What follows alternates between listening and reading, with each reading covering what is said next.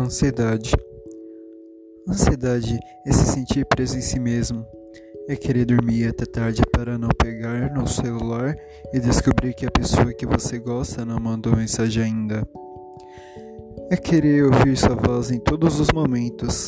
É sentir ofegante por algo especial.